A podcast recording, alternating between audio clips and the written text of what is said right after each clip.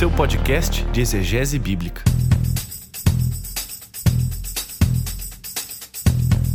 Olá a todos pessoal, eu sou o Paulo Oni, bem-vindos ao Contexto, o seu podcast de exegese bíblica, episódio de número 12. Pessoal, nós estamos em momentos de restrição por causa da pandemia do coronavírus e essa pandemia não tem sido algo fácil e não é brincadeira. Espero que todos vocês, nossos ouvintes que amam a exegese, possam também estar se cuidando, cuidando da higiene, cuidando da sua família, orando nesse tempo em que muitas igrejas não podem se reunir e guardando o coração. E uma das formas de nós fazermos isso é estudando a palavra de Deus, e é isso que nós vamos fazer nesse episódio, cujo tema será a grande comissão. Mas antes disso, os nossos prolegômenos.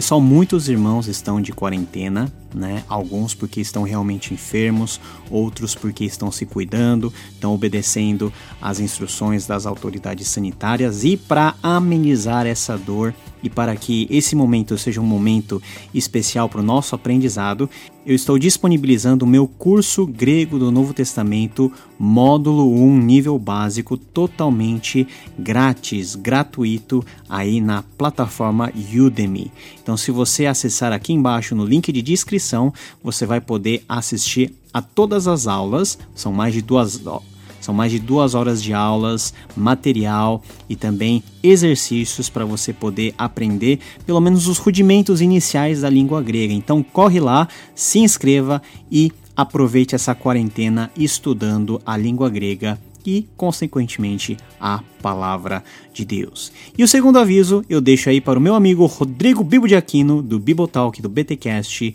dizer.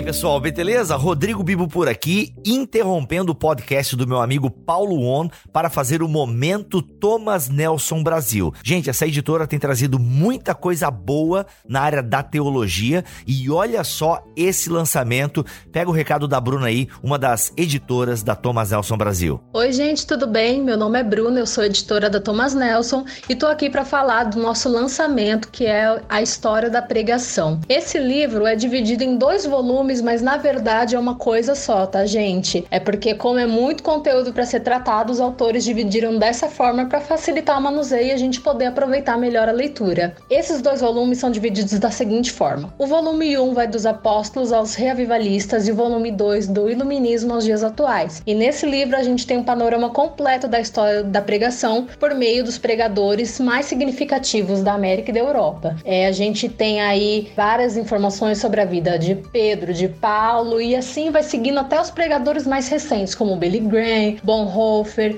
até o James Packer, que está vivo ainda. E a divisão desse livro é dada da seguinte forma: a gente tem partes maiores que abrangem os períodos históricos da época, é, primeira metade do século XIX, segunda metade do século XIX na Europa, na América, né? Tem os contextos históricos para a gente entender a situação do mundo naquela época, e dentro dessas partes a gente tem a história dos pregadores. E aí, na nesses capítulos que falam sobre os pregadores, a gente tem o contexto social que aquele pregador está inserido, o que estava acontecendo na época que ele estava vivo, é, qual era o contexto do mundo e tudo mais, para a gente entender qual foi a influência que ele teve na sociedade dele naquela época, né? Depois disso, a gente tem uma explicação sobre os fundamentos teológicos desse pregador, quais eram as coisas que ele acreditava, o modo como ele interpretava a Bíblia, porque como a gente sabe, existem muitas vertentes cristãs cristãs aí que se diferenciam por coisas mínimas, né? Então essa sessão mostra como esses pregadores interpretavam a Bíblia, o que, que eles entendiam como certo e como errado. E na sequência, a metodologia da pregação, que são as técnicas que ele usava nas mensagens, o modo como ele pregava, como ele expunha a palavra e tudo mais, né? E ao final disso, a gente tem aí um trecho de sermão para a gente entender como tudo isso é amarrado, né? Ali, pelo trecho do sermão, a gente consegue perceber tudo aquilo que o capítulo explicou. E o mais legal é que ao decorrer da leitura a gente consegue perceber a influência dos pregadores lá de trás na vida dos pregadores que estão mais no final do livro, que são os mais recentes. É uma leitura muito interessante para quem aí é seminarista, pastor ou para quem está interessado mesmo em entender como que as escrituras influenciaram a vida dos grandes nomes aí que pregaram o evangelho ao longo dos anos e com certeza vai abençoar muito a sua vida também. Um beijo e até mais. Gente, é isso. Se você quiser conhecer um pouco mais essa obra, o link está aqui na descrição deste podcast. Muito obrigado, Paulo. Obrigado você também que ouve e prestigia este conteúdo aqui em bibotalk.com.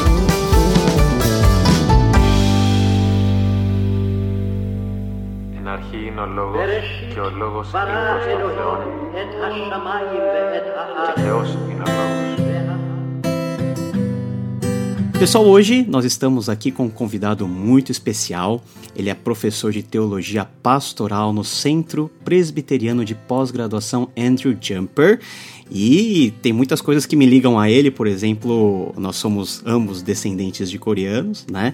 Uh, o nosso professor, doutor Shun, ele está aqui para nos ajudar a termos uma visão mais detalhada e aprofundada de um texto muito famoso das Sagradas Escrituras, que é o texto de Mateus 28, a partir do verso 18 até o verso é, 19, os dois últimos versículos particularmente. Dr. Shun, é um prazer muito grande ter você aqui no nosso podcast e espero que essa sua primeira experiência de podcast aí seja algo que venha acrescentar muito para os nossos ouvintes. Seja muito bem-vindo. Tudo bem, muito bom estar com você, Paulo, os ouvintes. Uma pequena correção: eu não sou descendente, eu sou coreano. Eu nasci na Coreia. É verdade, é a primeira geração, né? aqui, né? É, eu, é, eu tô aqui desde os meus quatro anos de idade, mas é muito bom estar aqui com vocês. Uh, se eu for me apresentar rapidamente, eu venho de uma família de missionários, meu tio é missionário, meu pai é missionário, meu irmão também está se preparando para ir para o campo, e Deus me chamou para estar tá envolvido com missões de uma forma diferente, que é na mobilização, é, é, levar a igreja a entender melhor o seu papel missionário. Foi uma, uma coisa que Deus me direcionou para tudo isso. Acabei me especializando em estudos interculturais, também na parte do Novo Testamento. Pude ter a oportunidade de estudar com muitas pessoas é, importantes de peso nessas duas áreas, e para mim é uma alegria muito grande poder servir a igreja.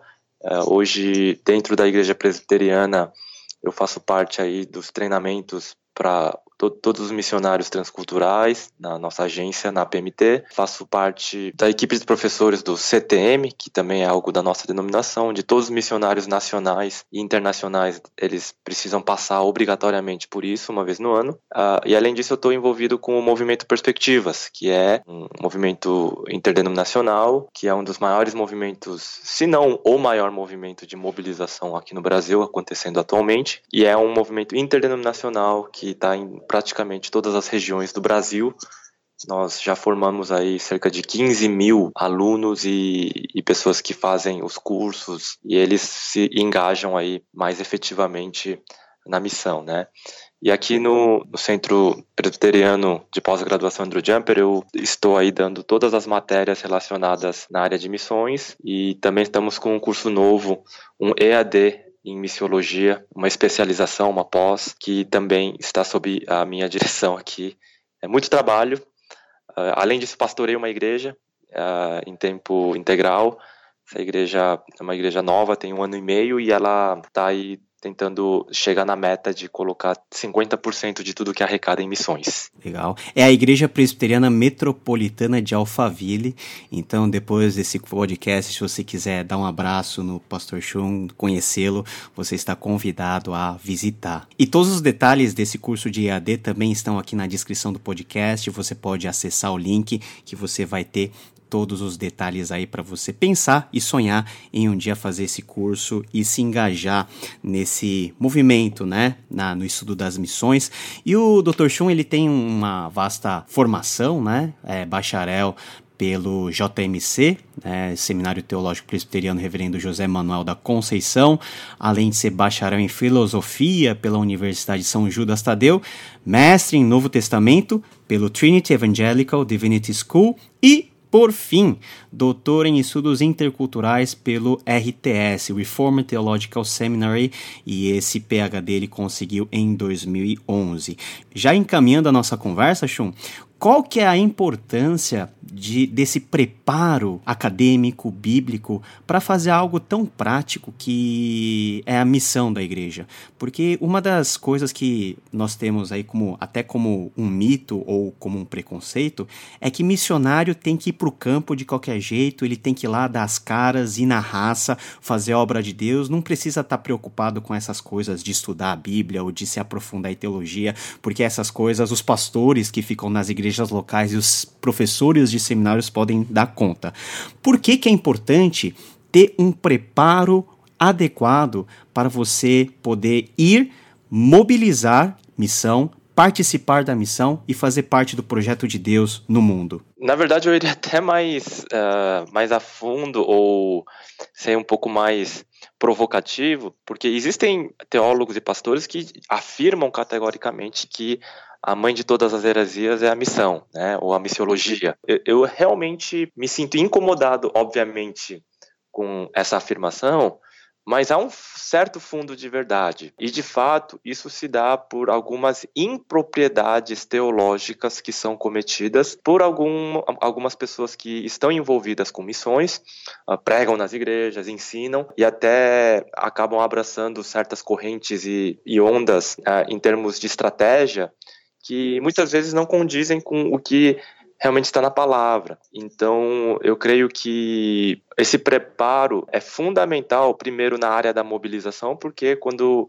você fala coisas sem uma propriedade, usando, tirando o texto fora do seu contexto e, e falando coisas que não estão ali, né? Forçando um pouco o texto para sua própria agenda. E infelizmente isso tem acontecido em alguns casos, quando algumas pessoas interessadas em envolver mais pessoas na missão acabam fazendo essa abordagem um tanto forçada. Por outro lado, aquele que vai para o campo missionário, o preparo teológico tem sido aí ignorado um pouco uh, em, em, tempos mais recentes, tá? Isso já tem sido uma tendência, mas quando a pessoa vai traduzir a Bíblia, toda tradução é uma interpretação e ele não está livre da sua influência teológica para na hora de escolher os termos, os conceitos na hora da tradução, uh, até mesmo na maneira de você interpretar uma cultura local, isso é a sua lente teológica que influencia na interpretação e na conclusão de certos aspectos, e, e até mesmo para você ter uma estratégia, a, a, teologia é fundamental. A sua teologia, você tendo ou não profundidade teológica, a teologia que você tem, a sua formação na igreja, o que seja, a sua experiência eclesiástica, vai ser a sua teologia, e ela vai ditar qual vai ser a sua estratégia no campo. Então, isso é muito importante. Agora, algumas equipes missionárias em algumas, em algumas agências uh, recusando teólogos, porque eles causariam aí muitos problemas para as questões muito avançadas aí de vanguarda que eles estão implementando, né? Mas eu acho isso até um tanto perigoso porque essa negativa mesmo, essa, essa, você colocar essa restrição ter teólogos dentro de uma equipe, eu vejo assim um tanto perigoso porque isso pode gerar re realmente estratégias, até mesmo heresias e coisas que não. No, depois, lá na frente, podem se tornar problemas muito maiores do que algo mais prático, algo que funcione, né? E isso, isso é um aspecto muito interessante, porque dentro da, até da própria história das missões, né, os movimentos missionários, né, os movimentos missionários que também fizeram parte aí da história da Igreja do Brasil, os missionários enviados pelos Estados Unidos, tanto ah, também no Reino Unido, da Europa continental, todos eles tiveram um bom preparo teológico para poderem ser enviados aqui, para poderem estabelecer por exemplo, dentro do contexto presbiteriano, uh, escolas para poder uh, estabelecer centros aí de excelência de ensino. E parece que hoje uh, esse pragmatismo nosso nos empurra a ir primeiro com as mãos e deixar o cérebro lá na nossa base, porque é tipo, é como se fosse esse senso de urgência meio que iludindo os missionários aqueles que têm essa intenção de ir para o campo, de ter a certeza que, ah, Deus vai estar comigo porque eu estou fazendo a missão dele e o resto a gente corre atrás. Então, esse preparo teológico é muito importante e aliado a isso, é, no seu caso, a experiência também própria né, de vida uh, vem a contribuir para que você tenha uma visão ampla das missões, não apenas como um conceito teórico, não é verdade, mas como algo que você experimentou na sua própria vida.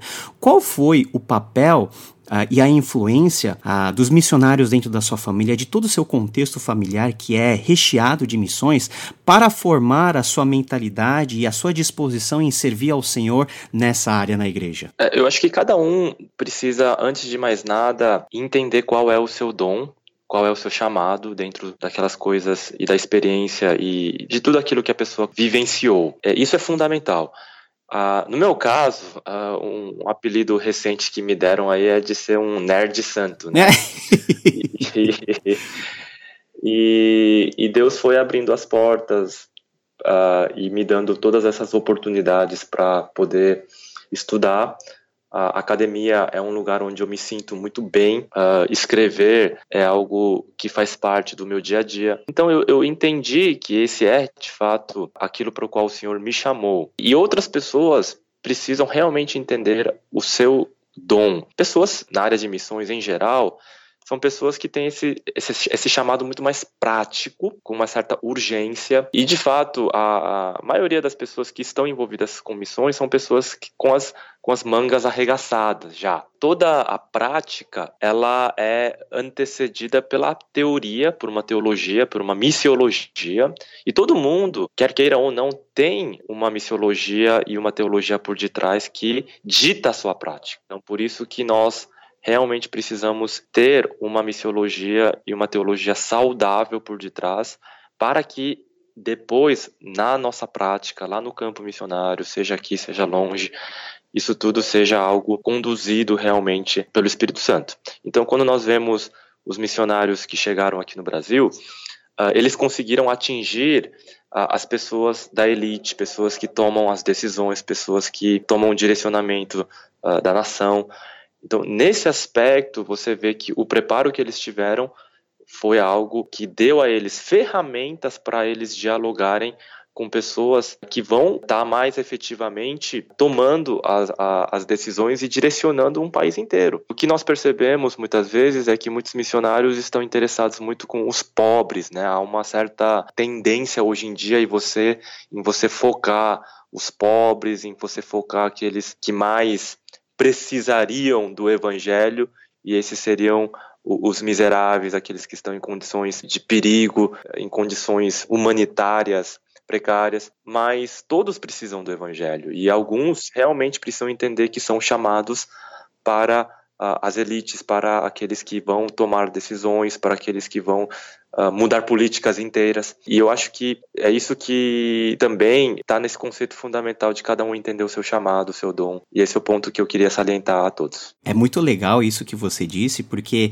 uh, dado o contexto do nosso país, as situações estruturais em termos econômicos, nós ainda vivemos em um país pobre, né, que tem que lidar com essa realidade. Uh, muita gente vem com já esse, esse conceito formado de que os missionários têm que ir para para a missão, associando sempre missão a um conceito, a, algo relacionado ao sofrimento, a algo relacionado à a, a, necessidade de você ter que abrir mão de todas as coisas para alcançar essas pessoas e para oferecer-lhes o evangelho, porque por meio desse evangelho a vida deles seria totalmente transformada. Ao passo que nós temos também uh, uma outra parcela da população do Brasil, que são populações educadas com um certo grau uh, de poder econômico, que também precisam ser impactadas pela palavra do Senhor e que tenham nas suas mãos meios mais rápidos para mudar em termos de estrutura, em termos de políticas públicas.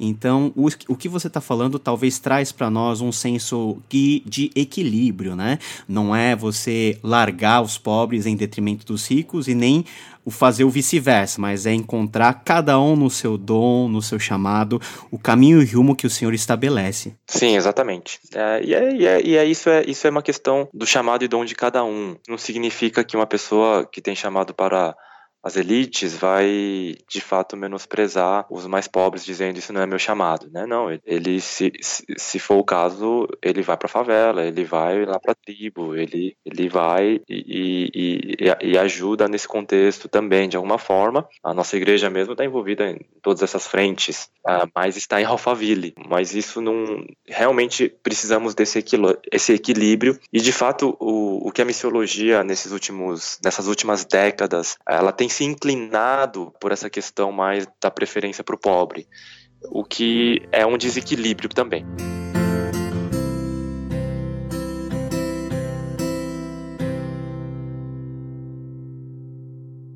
Eu, eu acho agora, indo para questões um pouquinho mais práticas, e eu acho que você já ouviu essa pergunta muitas vezes das ovelhas que você cuida a nível geral, lidando com os alunos. Biblicamente, como que eu posso ter algum tipo de certeza ou indicação do chamado de Deus para as missões? É, essa é uma questão muito importante Uh, existe um, um, estudo chamado índice de mobilização, né? Uh, em inglês é o index. E, e nesse índice existe um, um número, tá? uma porcentagem ideal para o envolvimento missionário. E esse número não é uh, ah, 10%, não é 1%. O ideal é 0,1%.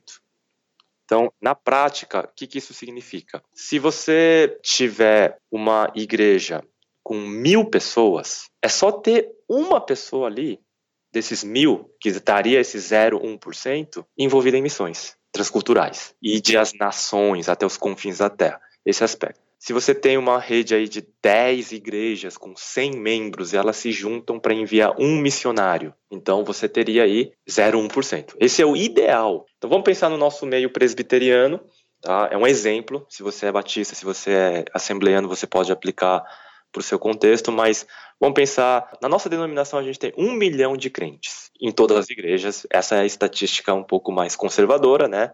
Um pouco para cima, mas vamos, vamos pensar para arredondamentos. 0,1% seria ter mil missionários transculturais. Então a nossa denominação deveria ter mil missionários transculturais. Quantos nós temos? Não chega a 200. Então nós estamos aí 10 vezes aí defasados nesse, nesse envolvimento que seria o ideal.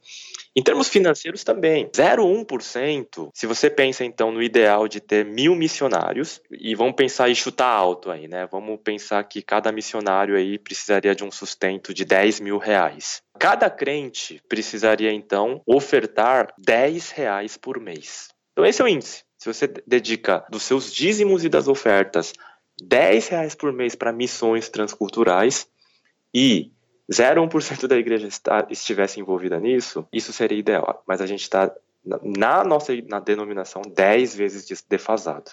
Você, na sua denominação, você pode fazer a conta desse 0,1%. Então, esse é um chamado para missões transculturais de apenas 0,1% da igreja. Não é para todos. Agora, cada um de nós vai ter um chamado diferente. Você pode ser um missionário aqui dentro do Brasil, você pode ser alguém que, dentro do seu trabalho, entende o seu papel. Então, essa questão do chamado é uma coisa muito pessoal, é algo que a igreja confirma, né? Os irmãos da igreja vê, você tem dom tal. É algo que queima no nosso coração, é uma convicção. E é, é, é, eu realmente indico o livrinho Vocacionados do Missionário, Ronaldo Lidório. É, ele é um, é um livretinho, né? É até gratuito, tem disponível aí, né? Depois eu posso passar o link e, e, e vale a pena para todo mundo entender o que, que é chamado, o que, que é vocação, como é que a gente pode ter certeza, né? Mas em linhas gerais, pra, espe especificamente para missões transculturais, se a igreja investisse 0,1% dos seus recursos humanos e, e, e, financeiros, já seria mais do que suficiente. Esse seria o número ideal. É, a gente acha que é um índice é, bem pequeno, mas se formos imaginar dentro da nossa denominação que realmente nós tivéssemos mil missionários transculturais, nós poderíamos enviar pessoas para todos os países do mundo, né? Em quase todos os contextos, na é verdade. É, é, É, que Deus nos ajude a chegar nisso daí, né? Agora, como que Jesus então entendia a questão desse chamado? Né? Porque nos evangelhos nós vemos um Jesus né, que é o Filho de Deus, é a segunda pessoa da Trindade, que ele vem ao mundo, ele cumpre a sua missão redentiva, né, que é culminada na cruz, na ressurreição, e ele deixa para sua igreja algumas indicações de como que nós podemos continuar a sua obra, levando a sua palavra, levando, levando a sua presença por meio da palavra, por meio dos sacramentos, por meio da convivência da igreja. Como que Jesus entendia isso daí? Porque quando nós, nós olhamos missão, todas essas coisas, nós olhamos para Paulo, como ele fazia, nós olhamos para a igreja de Atos, mas lá atrás, quando Jesus ele teve o relacionamento de aproximadamente três anos com seus discípulos. Dentro desse relacionamento, Jesus, Jesus já deixou claro que realmente essa era a motivação, isso que deveria acontecer com os discípulos após a sua partida? É, se você vê a, a atitude de Jesus para com os gentios durante o seu ministério terreno, ela é uma mistura, né? Uhum. Ela é bem ambígua, né? Que, é exato. Ora ele fala que ele só veio para as ovelhas perdidas de Israel, que não era bom você dar o pão das crianças para os cachorrinhos, e chega até a ser um pouquinho xenófobo é, para quem é um, é um leitor um tanto desatento da Bíblia, né? Mas para a gente entender essa questão de Jesus, nós precisamos entender o momento escatológico e, de fato, texto fundamental, né? É um texto que poucos conhecem, mas é fundamental para explicar tudo isso. Eu, eu, considero até a chave hermenêutica do livro de Lucas e do livro de Atos. É Isaías 49, 6. Uh, olha só o que diz esse texto. Pouco é ser é o seres meu servo para restaurares as tribos de Jacó e tornares a trazer os remanescentes de Israel. Também te dei como luz para os gentios, para seres a minha salvação até a extremidade da terra. Então, nessa profecia aqui que ele está dizendo que um dia Israel vai ser luz para todos os gentios nas extremidades, né? E aqui a palavra aqui é, é cognata dos confins da terra. Essa frase que aparece nas, na grande comissão. Aqui nesse texto ele está dizendo, nessa profecia, na verdade, está dizendo o seguinte: que há uma condição para que Israel faça isso. E que condição é essa que está na primeira parte do versículo? É restaurar as doze tribos. Israel e, e Judá se tornarem novamente uma só nação. Então, missões não iriam acontecer para os confins da terra sem que esse pré-requisito fosse cumprido. E a obra de Jesus, ao chamar especificamente doze apóstolos, estava nesse grande projeto. Antes de Jesus dar a sua última palavra em Atos, capítulo 1, a gente conhece muito bem lá, Atos 1:8. Recebereis poder e sereis minhas testemunhas. Mas no versículo 6, os discípulos perguntam justamente isso. Senhor, será este o tempo que o Senhor irá restaurar as tribos de Israel? Agora pense o seguinte, é a última pergunta que você vai fazer para Jesus antes dele ir embora, tá? Que pergunta você faria para ele? E a pergunta que estava queimando no coração dos discípulos era: quando é que o Senhor vai restaurar? E restaurar especificamente era unificar samaritanos e judeus. E uma união que parece aos olhos dos homens impossível, né? A resposta de Jesus não é nem sim nem não. Ele não fala diretamente, ele fala que não compete a você saber o tempo, mas a resposta dele é: Mas recebereis poder e serão minhas testemunhas até onde os confins da terra. Então, os discípulos que conheciam essa profecia estavam dizendo, Jesus estava dizendo indiretamente que sim, era esse o tempo.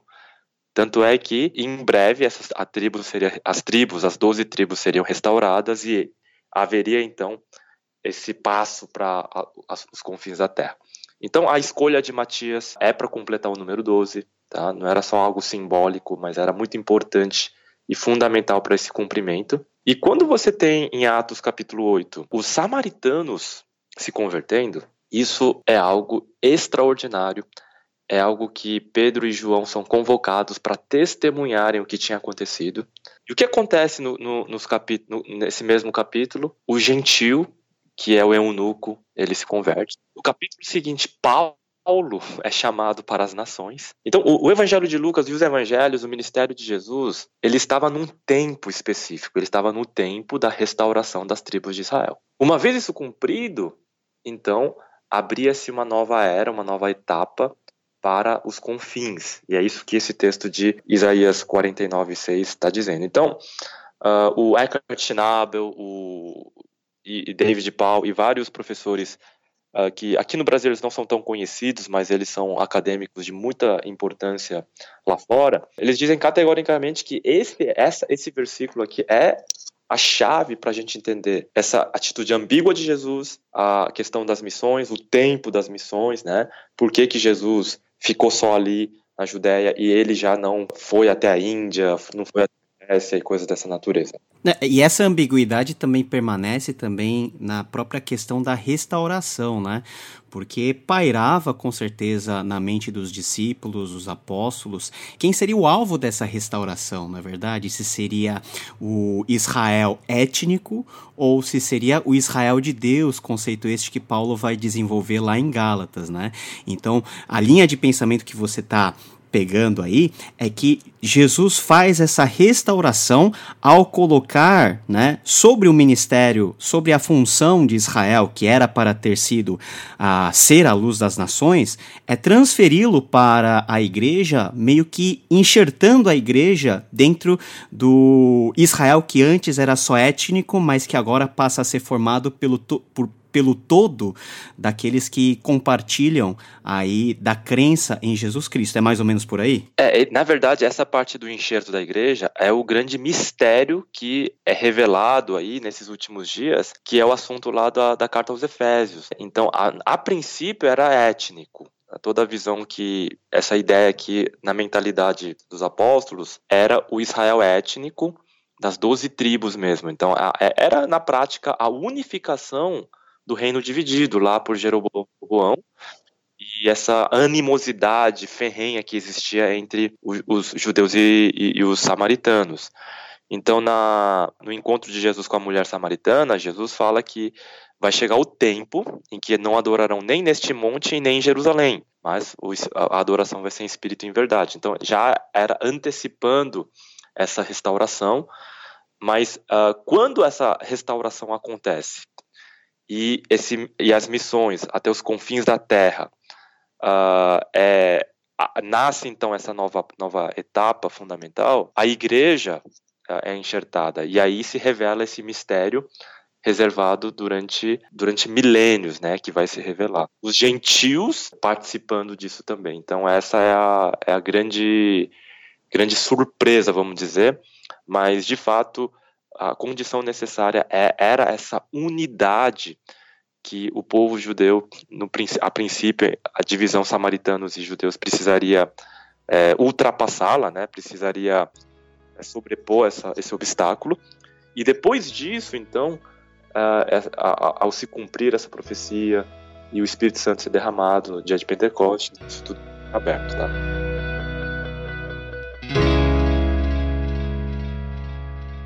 Shun, agora vamos entrar para o texto, né, que é tema do nosso episódio, para o texto da grande comissão. Lá em, em Mateus capítulo 28, a partir do versículo 16, nós temos o seguinte texto. Eu vou ler na nova Almeida atualizada.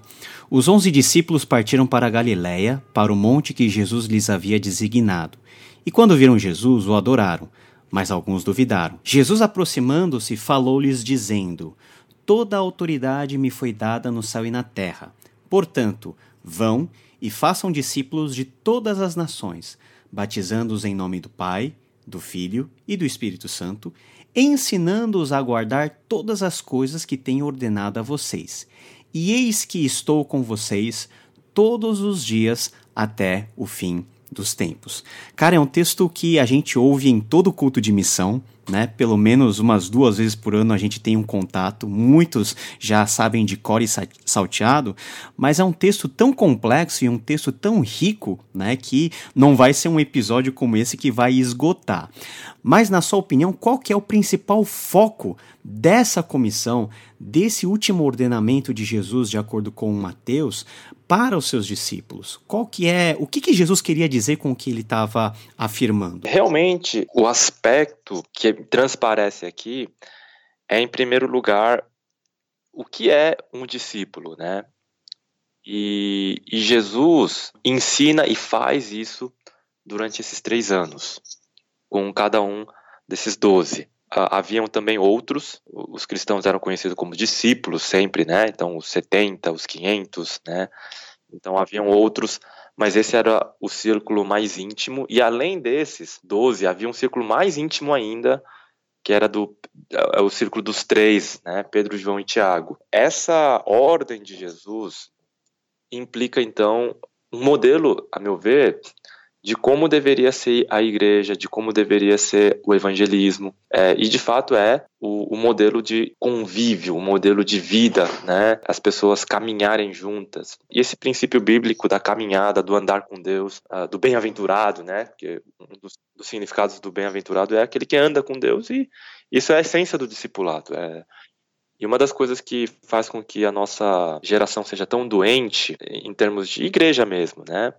Essa rotina louca das grandes cidades, que deixa todo mundo sem tempo. E aí as pessoas vão para a igreja por funções e, e, e, propósitos terapêuticos apenas. E, e esquecem dessa caminhada, tá? E por outro lado, o que eu sou muito crítico também é a questão dos modelos de grandes igrejas, de mega igrejas, que massificam um, um cristianismo é, raso, sem esse espírito que Jesus ensinou ali para os seus discípulos. Né? Então, Jesus claramente separava as multidões dos discípulos e a, e a, prioridade era sempre os seus discípulos. Né? Primeiro ponto aqui seria esse da questão do fazer discípulos. É, e, e é interessante que mesmo entre os discípulos, né, tá lá afirmado categoricamente no versículo 17 que mesmo entre eles alguns duvidaram.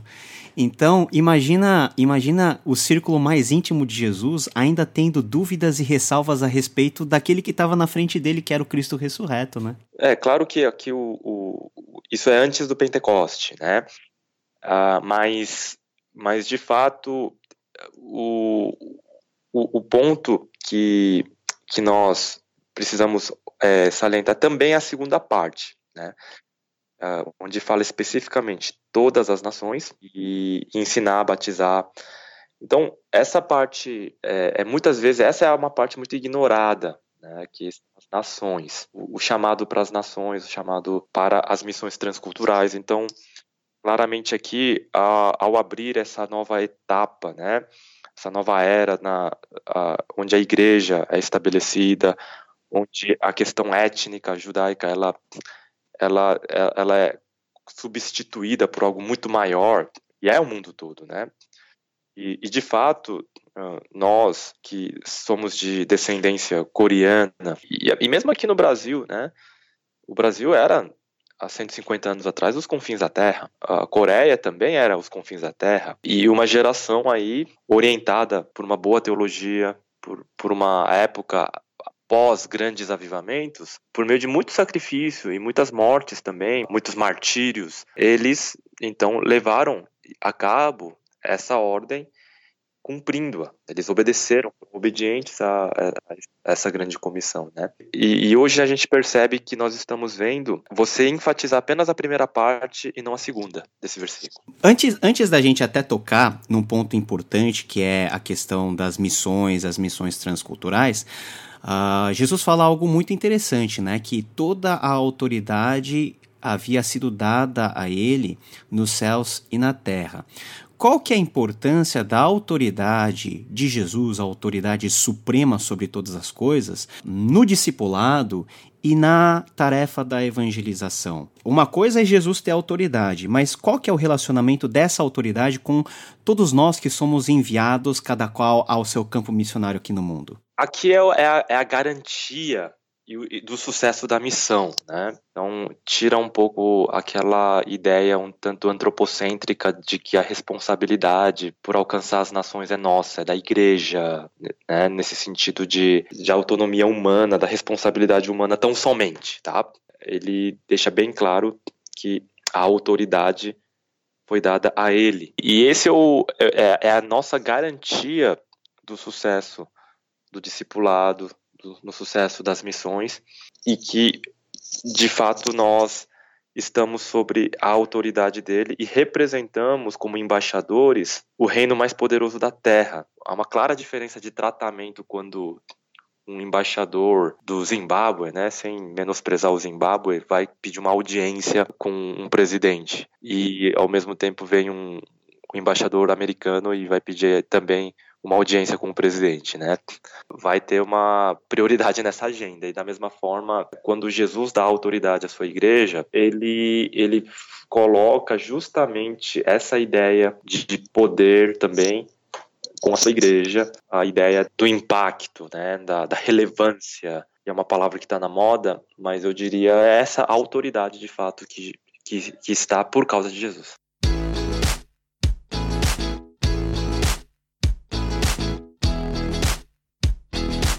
É, e é uma autoridade que parece, dentro do contexto, está uh, efetivamente relacionado com, essa, com esse papel representativo, né, de como embaixadores que cada um de nós somos e que temos, e o papel importante, primordial desses emissários que somos nós, parece que está muito relacionado com o ir, né? Com o aspecto de você ir lá e dar as caras e mostrar a realidade do reino, do reino que veio com Jesus, que se fez próximo por meio da sua vida, por meio da sua morte, por meio da ressurreição.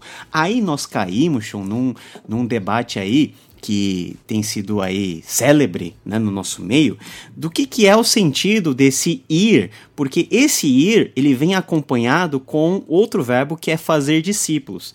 Então, tem pessoas que dão ênfase no ir, tem pessoas que dão ênfase no fazer discípulos, tem pessoas que acham que o ir é algum tipo de meio, né, ou algum tipo de circunstância, ou a forma que você tem que fazer os discípulos, ou seja, você faz discípulos indo, ou você só vai, enfim, tem uma miríade de opiniões envolvidas com essa construção muito característica no texto grego original, que é a junção desse verbo ir com o verbo fazer discípulos, que no grego é uma palavra só. Lá no site do Andrew Jumper, você tem um artigo da Fides Reformata do ano passado falando sobre isso. Né? O nome do artigo é Ide ou Indo? Igrejas Missionais e o Uso do Particípio na Grande Comissão de Mateus. Ah, de Mateus 28, 19. Você vendo para o título, você fala assim, nossa, que tema, né? Nada a ver, como que, como, que negócio esse de particípio de grande comissão e como que isso afeta ou pode afetar a missão da igreja.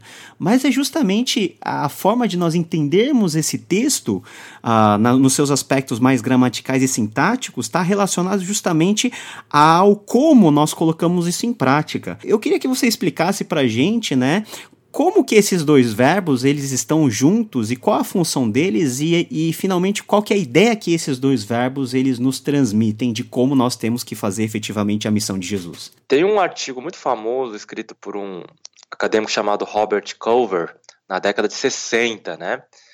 E ele já ironizava aquelas pregações onde as pessoas enfatizavam o id, o id, o id, né? Então, ele diz assim: o primeiro passo em cumprir a grande comissão é ir para aqueles que não ouviram aos confins da terra. Se você não pode ir, o próximo passo é ajudar alguém a ir e orar por ele. É opinião deste autor que este entendimento comum é ingênuo e, em parte, errôneo. A comissão para fazer discípulos de qualquer nação, assim como de todas as nações, né? Então, fazer discípulos na nação própria, entre os quais você vive. Você não precisa ir a algum lugar para operar o projeto da grande comissão. Então, então é, é ele vai criticar aqueles que dizem a necessidade do ir e tudo mais. É, e é um balde de água fria eh, na gente, porque é justamente essa ênfase que a gente encontra em todo lugar, né?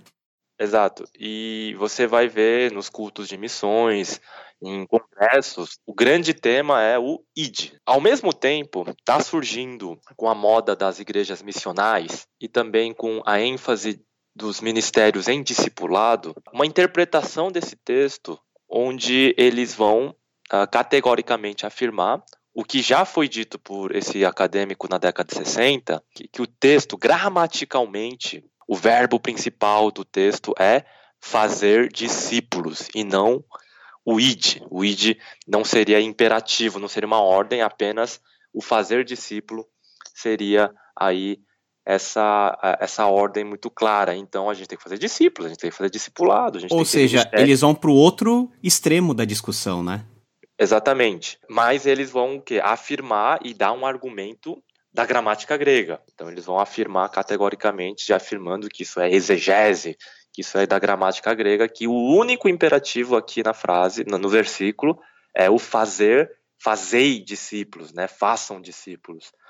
E isso daria então toda a base aí para o ministério das igrejas missionais, onde você olha para fora, é uma igreja relevante, olha para a sociedade, olha ao redor, é, a pessoa no trabalho passa a ser alguém com essa mentalidade mais de evangelizar, de fazer discípulos, e aí dentro da igreja começam esses ministérios. Então, praticamente todos os, os ministérios né, e materiais que falam de discipulado, então você tem aí o Life on Life, você tem o CAL, né, que é o chamado para acordar o leigo. Em todos os manuais, em livros assim, a interpretação que eles vão dar Uh, no, no, na videira lá, Treliça e a Videira, uh, no Nine Marks também, na no, nas nove marcas do Mark Dever. Então, todo, em todos esses materiais sobre discipulado e tal, eles acabam cometendo essa pequena gafe teológica em dizer isso, né, em, em basear toda a parte teológica nessa parte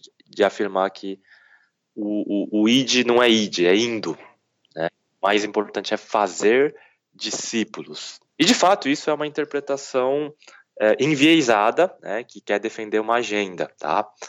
Então esse é um ponto uh, a ser salientado e que a, a moda hoje está tá sendo nos livros e, e, muitos pastores tentarem refletir essa ideia de que de fato a única ordem ali é o fazer discípulos. Temos dois extremos. E aí, qual que a gente escolhe? É, pois é. Uh, vamos entrar na parte então um tanto técnica, mais técnica, que é a, a minha tese, né, é, é a seguinte: quando a gente estuda grego no seminário, a gente só usa uma gramática introdutória. A gente não avança para as gramáticas intermediárias e avançadas.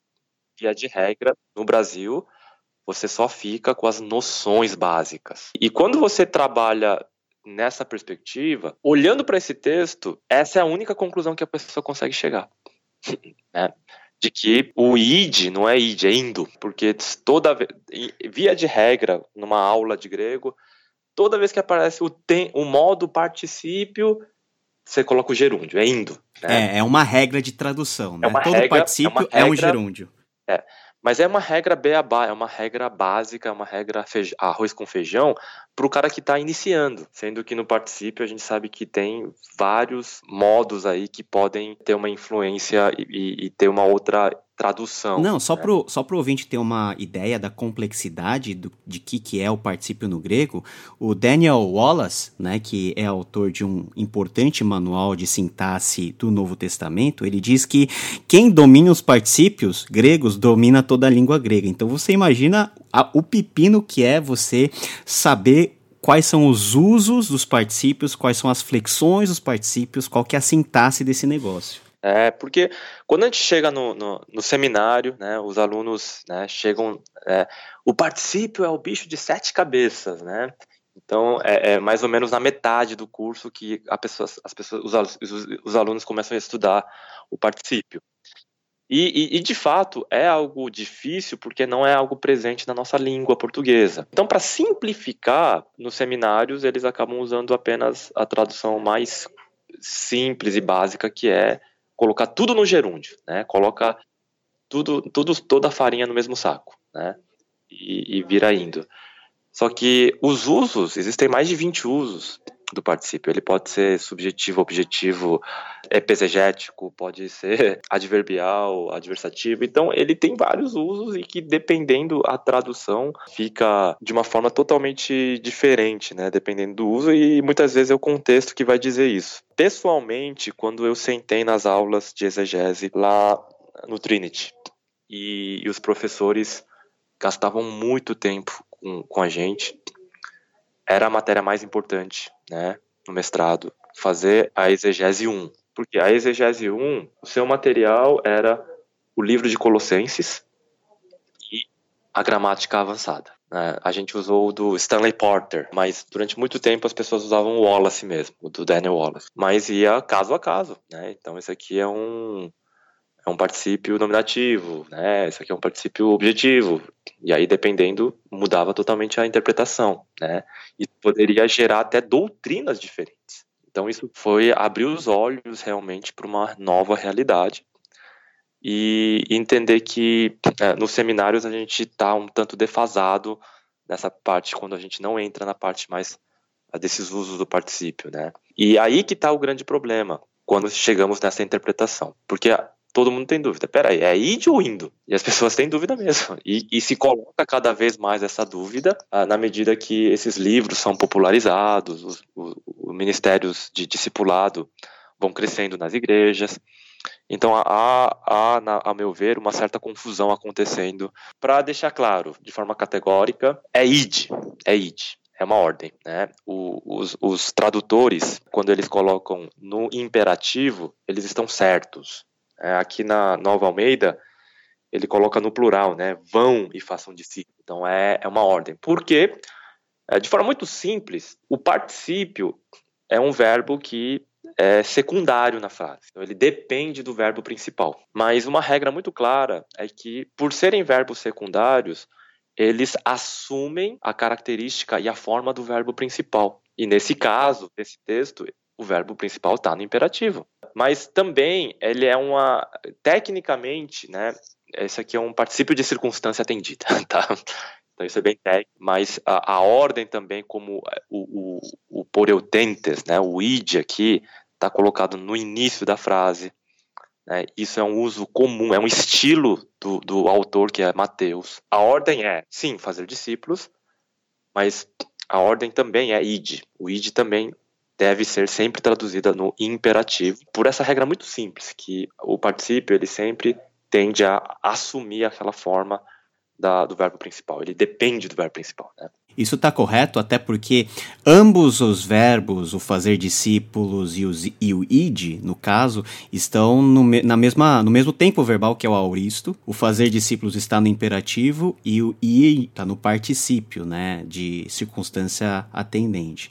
Então, esse particípio ele vai puxar para ele o sentido e todas as características desse imperativo que ele antecede. Então pode parecer uma discussão meio que técnica e que talvez você não tenha a dimensão para aqueles que não conhecem a língua grega, mas que é uma discussão fundamental aqui uh, dentro do texto, porque é, Jesus estabelece né, o, o como né, uh, esse discipulado tem que ser feito, a maneira pela qual ele quer que os seus discípulos efetivamente uh, vão e façam outros discípulos entre as nações. Perfeito, porque se a gente diz que o id não é id, uma ordem, mas é indo, né? apenas é uma, é uma maneira, é um estilo. A grande comissão se torna uma grande sugestão. É isso que o, essa é a frase famosa do Daniel Wallace, como se o id fosse algo opcional, né? E de fato, quando ele é colocado no início da frase, é para enfatizar a urgência do id. Né? Então, no, a gente sabe que no grego, a ordem dos tratores, a ordem dos cavalos não, não altera o resultado nenhum, né? porque ele, ele depende muito mais da terminação. Diferente do português, que de uma certa forma precisa estar em ordem, precisa estar naquela ordem. Sujeito, verbo, predicado. Sujeito, verbo, objeto. Mas no grego não. O grego você pode brincar ali, colocar o sujeito lá no, pro final. Por quê? O que vai dizer que ele é o sujeito é a terminação. Então ele vai ter um símbolo bem claro. Isso aqui é o sujeito da frase. Então, quando ele coloca o verbo lá no início, de fato, esse estilo é um estilo que enfatiza essa mensagem da urgência. Então, não seria ah, o negócio de, ah, eu tenho que ir né, ir para algum lugar para fazer discípulo, mas ter, seria algo do tipo: nós temos que fazer discípulos agora já, é um mandamento e é algo urgente, é algo importante em termos de prioridade da comunidade de Jesus. A gente pode entender mais ou menos isso? Na verdade, vamos definir o que é o ir, né? O id aqui, ele é para todos. Então, para 0,1% é o cruzar o oceano. Ele vai ir cruzando o oceano. Mas isso é para 0,1% da igreja. Né? Ou, ou, seja, pelo menos idealmente, né?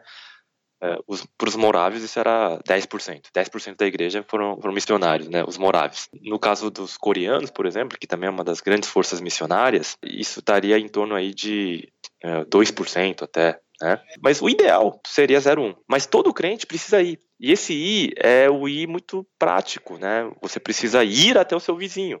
Né? Você, tem que, você tem que cruzar a fronteira lá do corredor do seu prédio e ir até o, o vizinho. Por exemplo, você está num, num, Uber, num táxi, e se você pode falar do, com o taxista sobre o tempo, sobre futebol, mas se você não for até ele, cruzando a, aqueles poucos centímetros e, e falar de Jesus para ele, você não foi até ele, você não cumpriu esse id, né? É, e, e, sabe uma das coisas que a gente ouve muito, né, por aí, e que me deixa muito chateado, porque não foi, a essa, não foi essa a intenção que o, por exemplo, Francisco de Assis, São Francisco de Assis falou sobre pregar o evangelho em todo tempo e, se necessário, use palavras. Parece que você, é, você pode se dar ao luxo de não ter essa atitude ativa em relação ao alvo da evangelização e colocar toda a responsabilidade justamente nos ímpios, naquelas pessoas que têm que é, conhecer Jesus como se eles tivessem a obrigação de ter que ver a nossa maneira de viver, de ver a nossa vida e entrar na igreja. A gente, a gente é como se nós fomos, nós somos como imãs, né? A gente atrai, mas é justamente o sentido contrário, né? Jesus está mandando a gente ir, né? E sair do nosso lugar, da zona, nossa zona de conforto. O Francisco de Assis ele coloca nessa frase é o espírito da pós-modernidade, né, do politicamente correto, porque quando você evangeliza alguém, entre aspas, você está invadindo a privacidade, você está se colocando com uma posição espiritual superior. Então é algo estranho na, na época que vivemos e, e, muitos crentes eles vão ficar acanhados, né, entrando nesse espírito. Mas a ordem aqui é justamente dessa proatividade e do desconforto e do, e, e do dar as caras e de ser vitrine, e de apanhar, de levar pedrada, cusparada. Então, o ID aqui é para toda a igreja, não importa se ele vai cruzar a rua ou se ele vai cruzar o oceano. As pessoas que têm o chamado de cruzar o oceano, a ordem clara é que é para ir para todas as nações, né? Uma das coisas que a gente tem a oportunidade é que aqui nas grandes cidades do Brasil mesmo e do mundo todo, as nações estão nessas cidades, né? Aqui em São Paulo eu moro num bairro onde eu, eu teria aí pelo menos umas 30 nacionalidades fácil. Então a, a, é necessário essa proatividade, igrejas terem ministérios para esses grupos étnicos, né? Abrir horários à tarde na igreja, né? É, ora por isso, apoia um pastor boliviano e ele pode ter lá um, uma congregação de bolivianos um horário à tarde, na língua deles, no conforto é, cultural, onde eles se sintam ali como uma família. Porque o que tem crescido muito é os testemunhas de Jeová, com essa proatividade deles, arrebanhando aí todas essas minorias. Né? Eu vejo aí muitos estrangeiros aí, latinos, vestidos lá de, de, de gravatinha, com aquela malinha lá, tocando campainha. Né? Então a igreja não está fazendo parte. Eu acho que você tocou num ponto interessante. Qual, na, no seu entendimento, o que, que é essas nações? É o etne, né? É o étnico mesmo ou Jesus está falando de países, de domínios geográficos? Ou essas duas coisas são, são coisas iguais ou semelhantes? O conceito de país é um negócio que vem depois das cruzadas, né? Depois da Idade Média, né? É muito moderno. Isso daí a, a gente fala de impérios, né, no mundo antigo, mas a, a, gente vê aí as etnias também, né? Então, o ponto aqui são as 17 mil etnias que existem no mundo na atualidade. Então, a gente está falando aí é, de cerca de 17 mil etnias. Dessas, você tem é, mais de 8 mil consideradas não alcançadas, né? Que tem menos de 1% ou nada. Não tem nenhum evangélico, nenhum missionário trabalhando no meio desse povo.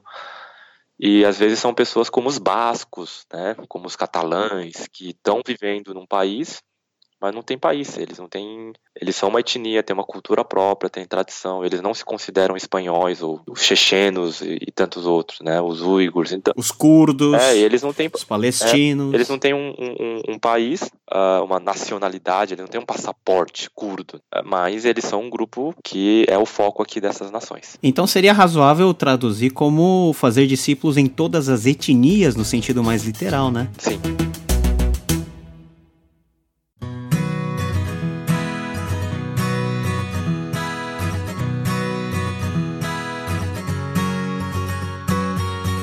Para finalizar nossa conversa, Chum, a gente tem a mesma grande comissão sendo que é, sendo colocada com algumas palavras diferentes e numa versão mais simplificada lá em Marcos capítulo 16 versículo 15 que diz e disse-lhes vão por todo o mundo e preguem o evangelho a toda a criatura. Na sua visão as grandes comissões em Mateus e em Marcos, elas nos apresentam realidades diferentes em termos de amplitude da missão da igreja, coisas complementares. Uh, um enfatiza o discipulado, o outro parece enfatizar mais a pregação mais geral e pública do evangelho.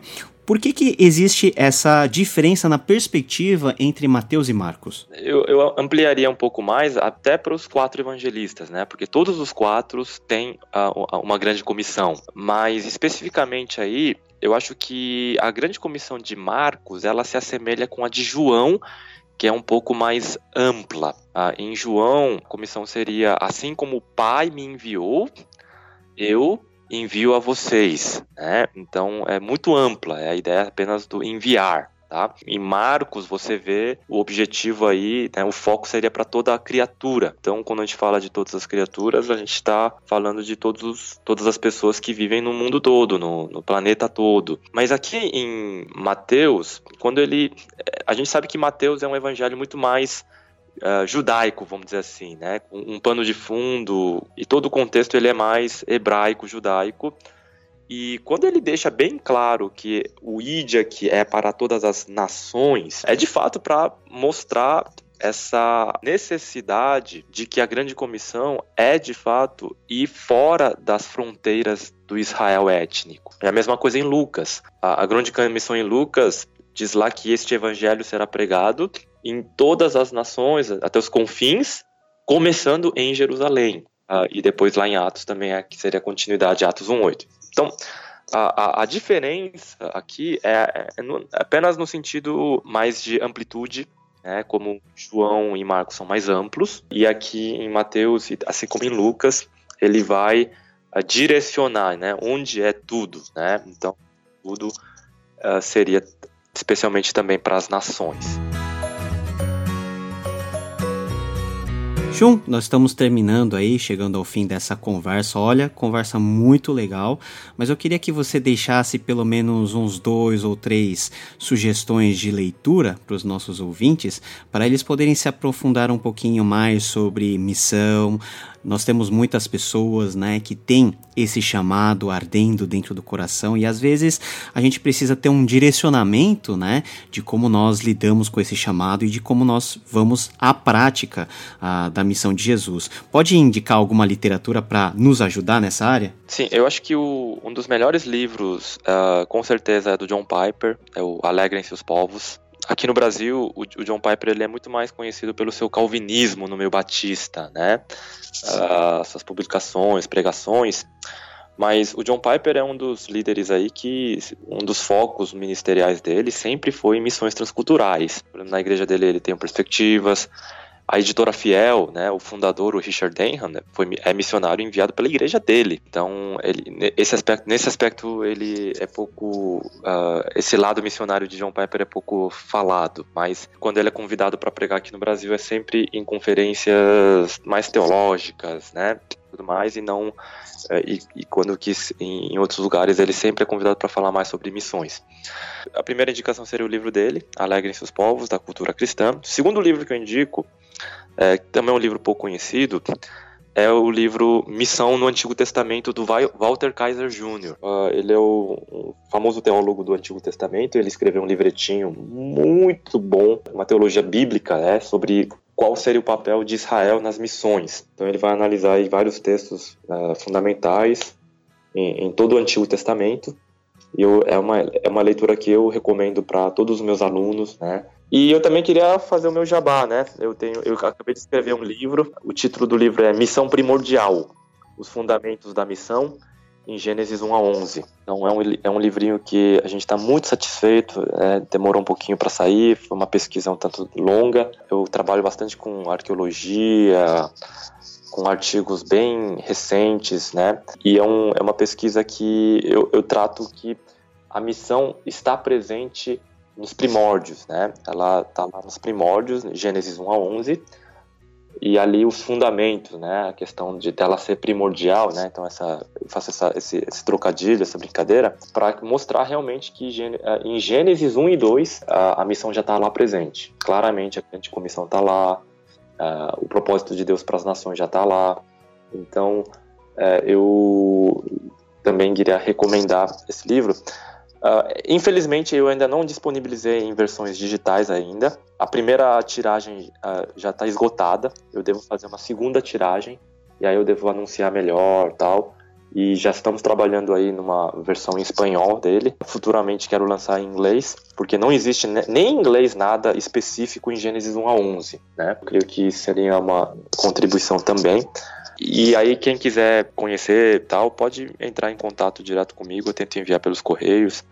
Então é isso. Então fica essa dica de três livros aí. Legal, show. Muito obrigado por essa aula que você deu sobre missões e sobre esses aspectos muito importantes da grande, da grande comissão de Jesus e que nós todos possamos fazer parte disso que é o grande projeto, o projeto que está no coração dele. Show, muito obrigado pela sua presença, até a próxima e nós esperamos aí gravar esse episódio de Gênesis 1 a 11 na perspectiva da missão. Deus abençoe. Tchau, Paulo. Tchau, ouvintes. Deus abençoe. Αρχή είναι ο Λόγος και ο Λόγος είναι προς τον Θεό.